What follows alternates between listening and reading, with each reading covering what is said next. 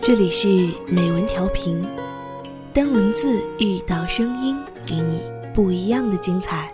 我是柠檬，今天将一同欣赏到的是来自俞敏洪的《一个包包就能决定你是否自信》。我在北大当学生的时候吧，是一个非常窝囊的人，因为我高考考了三年才进入的北大。进入北大以后呢，我又陷入了综合自卑症。我之所以自卑，是因为我左看右看，总觉得自己不如周围的同学和朋友。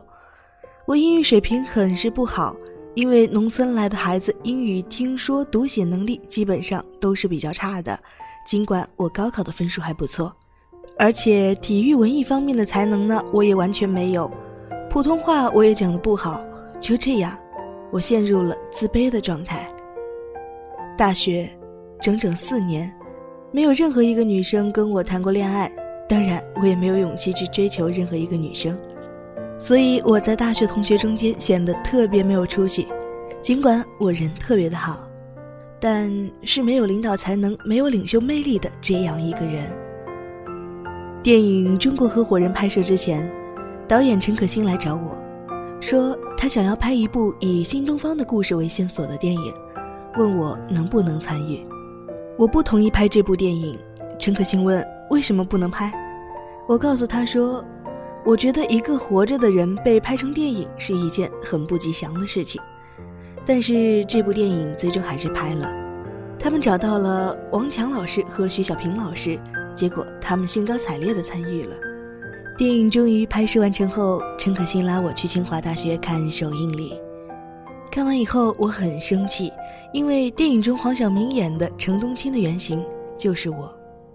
后来黄晓明说：“于老师，我演你演的怎么样？”我说：“你长得比我英俊多了，但是非常可惜，你没有把我的气质给演出来，尤其是没有把 Angelababy 放进去，这很麻烦呀。”说完，大家都笑了。看完这部电影，我惊叹另两个男主角描写的特别完美。怎么就把程冬青描写的那么窝囊呢？我认为把我的形象定格到一个特别窝囊的男人身上，这是不对的。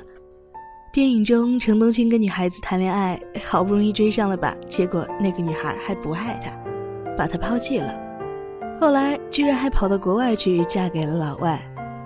这部电影中，程冬青也不怎么会跟领导打交道，给学生上课，学生都跑光了，最后领导还把他开除了。创业的时候呢，自己一个人做不起来，几个朋友帮着他一起把公司做起来了。好不容易公司要到国外去上市了，他又不愿意上市，打官司时才体现出一些才华。我觉得自己不至于这么窝囊。我创办新东方一路走过来，其实挺坚毅的。他们告诉我，电影情节这样安排是角色需要，一个角色由于某种特性特别特殊，这样才能引起观众的注意。但是即便如此，电影里也不能这么糟蹋我吧。后来我见到另一个不在新东方的大学同学，我问他有没有看过《中国合伙人》这部电影，他说他看过。我说这部电影把我描写的特别窝囊。那个同学看了我一眼说：“老于啊，你在大学时确实挺窝囊的。”我举这个例子是想说明，其实一个人的发展过程就是一路成长的过程。人最初就像是被踩进泥土里的一颗种子，埋在淤泥中的一颗莲子。你要有成长的欲望，早晚有一天能从泥土里、淤泥里慢慢的长出来，然后变成一棵大树，一朵美丽的荷花。关键是，要去成长。所以现在想想我大学同学说的话，我觉得挺对的。因为我在大学的时候是一个又窝囊又自卑、什么都不敢做的人。后来，因为有了成长的欲望，慢慢一直到了今天，总算有了一点小成就吧，有了一点发展。对大家来说也是一样的，哪怕从最卑微的起点做起，只要你去努力，就能够成长起来。是北大毕业还是清华毕业，其实根本就不重要；是学校第一名还是最后一名，也根本不要在乎。所以，自我感觉好与坏与我们的背景没有关系。很多同学都因为自己的家庭状况不如别的同学而感到自卑，因为自己长相不如别的同学而感到自卑，甚至有时候身上没有穿名牌的服装都会觉得很自卑。坦率的说，到今天为止，我身上没穿过什么名牌服装。我身上这些衣服都是些我不知道什么牌子的，看见一件合适的就往身上套。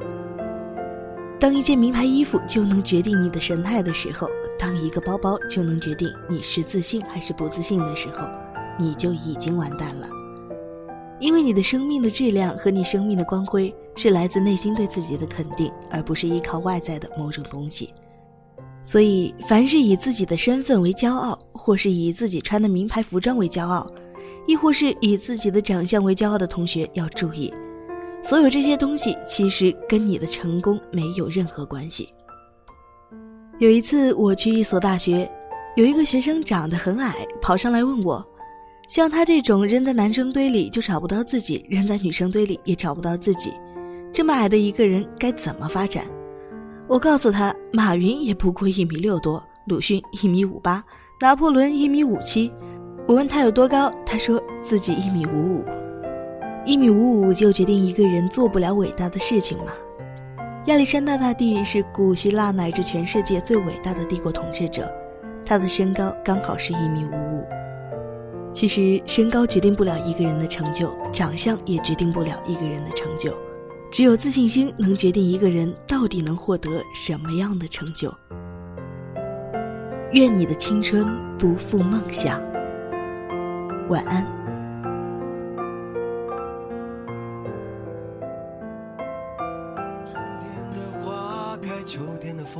以及冬天的洛阳。忧郁的青春，年少的我，曾经无知的这么想。风车在四季轮回的歌里，它甜甜的流转。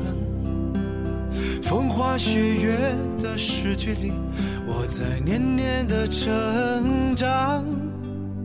流水它带走光阴的故事，改变了一个人。